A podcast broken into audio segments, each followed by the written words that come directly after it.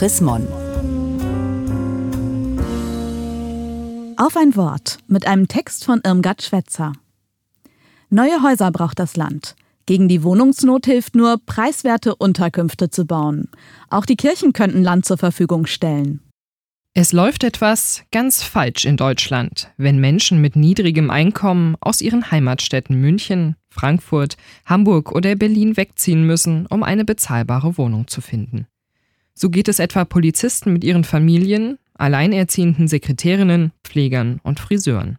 Der Wohnungsmarkt ist eng, aber noch schlimmer ist, wenn junge Familien keine Chance bekommen, weil Vermieter kinderlose, gut verdienende Ehepaare im mittleren Alter bevorzugen.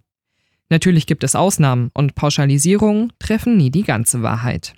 Aus langer Erfahrung wissen wir, dass gegen Wohnungsnot nur hilft, neue Wohnungen zu bauen. Sie müssen vor allem preiswert und mit einer Sozialbindung versehen sein, gezielt für Menschen mit schlechten Chancen auf dem Wohnungsmarkt. Das Recht auf Wohnen ist ein Menschenrecht und in Artikel 11 des Internationalen Paktes über wirtschaftliche, soziale und kulturelle Rechte des Einzelnen festgeschrieben. Es ist außerdem in Artikel 31 der Europäischen Sozialcharta verankert und gilt für alle EU-Staaten.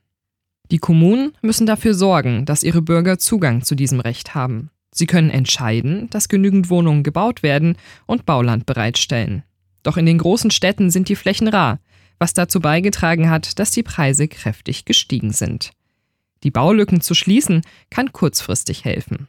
Das reicht aber nicht. Es muss neues Bauland ausgewiesen werden. Doch wie viel Verdichtung verträgt eine Stadt? Wie viele Grünflächen für die Naherholung braucht es? Dies abzuwägen ist schwierig. Aber der Wohnungsbau muss Vorrang haben. Um Spekulationen einzudämmen, sollten viele Flächen im Erbbaurecht für die dauerhafte Nutzung, etwa für 99 Jahre, verpachtet und Bauland auch bebaut werden. Auch die Kirchen können zur Linderung der Wohnungsnot beitragen. Etliche Kirchengemeinden in großen Städten besitzen Grundstücke, die sie selbst nutzen oder verpachtet haben und die sich für Neubauten eignen würden. Diese können sie der Allgemeinheit zur Verfügung stellen und sie bebauen lassen, möglichst mit Wohnungen für Menschen mit niedrigem Einkommen. In den vergangenen 20 Jahren haben viele Kommunen ihre Wohnungsbestände verkauft, auch weil sie davon ausgegangen sind, dass eine kleiner werdende Bevölkerung weniger Wohnraum benötige. Dadurch ist das Angebot an preiswerten Wohnungen zusätzlich verknappt worden.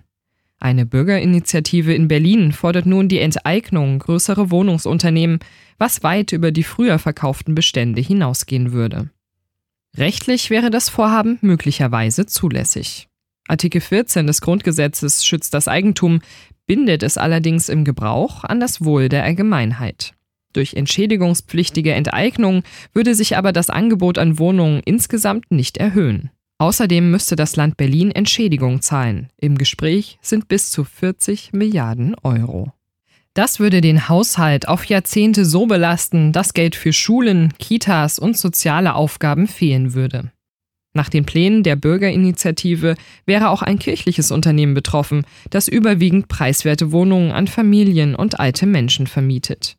Statt mit der Diskussion über Enteignung von tauglichen Problemlösungen abzulenken, sollten Kommunen und Bürger schnell entscheiden, welche Flächen als Bauland genutzt werden können.